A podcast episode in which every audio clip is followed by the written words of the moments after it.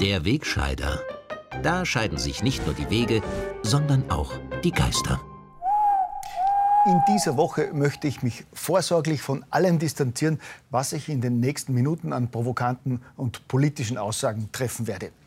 Aber wie Sie wissen, darf Satire alles und der private Rundfunk künstlerische Meinung wiedergeben. Diese Woche war eine gute Woche für die Sozialdemokratie. Die Feiern zum 1. Mai in Wien, Graz und Steyr waren noch viel erfolgreicher, als zunächst bekannt war. Linke Medien haben auf die Österreich-Beschimpfungen des deutschen Brachialaktivisten Jan Böhmermann mit orgiastischen Freudenausbrüchen reagiert. Die roten Wiener Schulbehörden haben auf unfassbare Vorfälle in Wiener Schulen mit der üblichen Lethargie reagiert. Und die heimische Juso-Chefin hat sich nicht nur spontan den kommunistischen Enteignungsforderungen des hirnverbrannten deutschen Juso-Chefs angeschlossen, sondern hat auch erfolgreich eine KZ-Gedenkfeier in Mauthausen für billige Parteipropaganda missbraucht. Freundschaft, Genossin.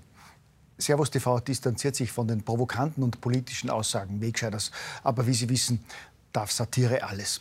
Erst Tage nach dem 1. Mai ist heuer bekannt geworden, dass es nach der erfolgreichen Maifeier in Wien mit rund 12 Millionen begeisterten SPÖ-Anhängern und Zensur und Hausverbot für Andreas Gabalier bei der Maifeier in Graz auch in der roten Hochburg Steyr hoch hergegangen ist.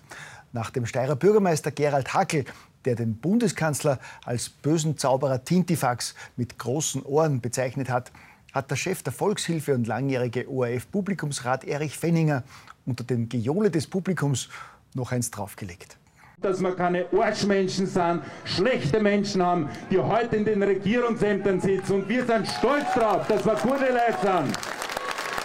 Besonders schön finde ich ja, dass der Herr Finninger nicht nur eine feine Nase für Arschmenschen und andere schlechte Menschen in Regierungsämtern hat, sondern als langjähriger Chef des SPÖ-Freundeskreises im ORF-Stiftungsrat nach wie vor Dauergast in den ORF-Talksendungen ist und dort stets als unabhängiger Experte präsentiert wird.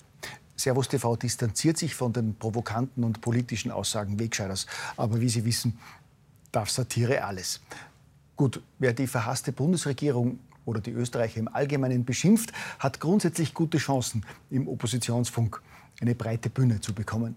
Sei es in den objektiven Nachrichtensendungen, in den ausgewogenen Talksendungen oder in der seit Jahren absolut unpolitischen Kultursendung am späten Montagabend. Servus TV distanziert sich von diesen provokanten politischen Aussagen. Aber wie Sie wissen, darf Satire alles in der absolut ideologiefreien ORF-Sendung Kulturmontag, die seit Jahren für politische Propaganda missbraucht wird, ohne dass irgendjemand mit einem Ohrwaschel zuckt, hat man in dieser Woche ein Meisterwerk scheinheiliger politischer Agitation abgeliefert. In einer salbungsvollen Anmoderation ist zunächst ausführlich eine Ausstellung des deutschen Satirikers und zweifachen Romy-Preisträgers Jan Böhmermann mit dem Titel Deutschland Anschluss Österreich angepriesen worden. Nicht ohne genüsslich zu erwähnen, dass darin der Bundeskanzler und der Vizekanzler als Deppen hingestellt werden.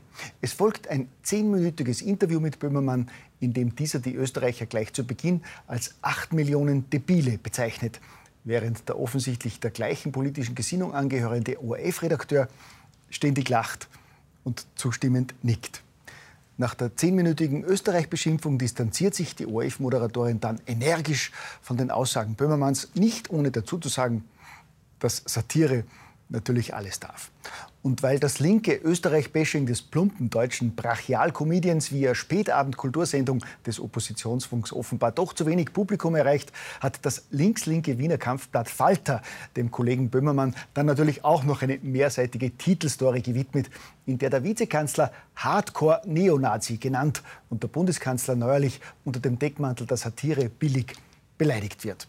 Gut, um den österreichischen Regierungschef mit banalen Verunglimpfungen aus der untersten Schublade und Veräppelung aufgrund körperlicher Merkmale zu beleidigen, wie das die Nationalsozialisten so gerne gemacht haben, braucht man sich beim Falter gar keines angeblichen Satirikers zu bedienen. Dafür gibt sich auch der Herausgeber des linken Platz selber her, der in seinem wehleidigen Kampf um die linke Vorherrschaft im ORF wortwörtlich schreibt, im Kanzleramt arbeiten bereits 120 Medienmitarbeiter daran, den Ohrenabstellwinkel des Kanzlers bildlich zu minimieren. Gratuliere, Genosse Turnherr. Zwischen Ihr Niveau und den untersten Bodensatz passen wohl auch keine rechtsextremen Schmierfinken mehr. Servus TV distanziert sich von diesen provokanten und politischen Aussagen Wegscheiders, aber wie Sie wissen, darf Satire alles. Aber selbstverständlich ziehen diverse Entgleisungen rechter Politiker und Aktivisten in den linken Mainstream-Medien stets Rücktrittsforderungen und die Ausrufung einer Staatskrise nach sich, während übelste Hasspostings und Entgleisungen von links überhaupt kein Problem darstellen. Da kann ein linker Hassposter auf der Facebook-Seite des grünen Ex-Abgeordneten Karl Oellinger ungestraft über Verkehrsminister Norbert Hofer schreiben, der Fehler ist, dass der damals beim Paragliden nicht draufgegangen ist. Da können die unsagbaren Genossen der SPÖ-Sektion Lang-Enzersdorf seit Monaten hasserfüllt jeden Nicht-Linken beleidigen und zuletzt die Kurier-Chefredakteurin Martina Salomon als vom Basti installierte türkise Laufmasche verunglimpfen. Konsequenzen oder gar Rücktritte sind selbst von derart letztklassigen Genossen natürlich nicht zu verlangen. Freundschaft, Kollegen. Servus TV distanziert sich von diesen provokanten und politischen Aussagen.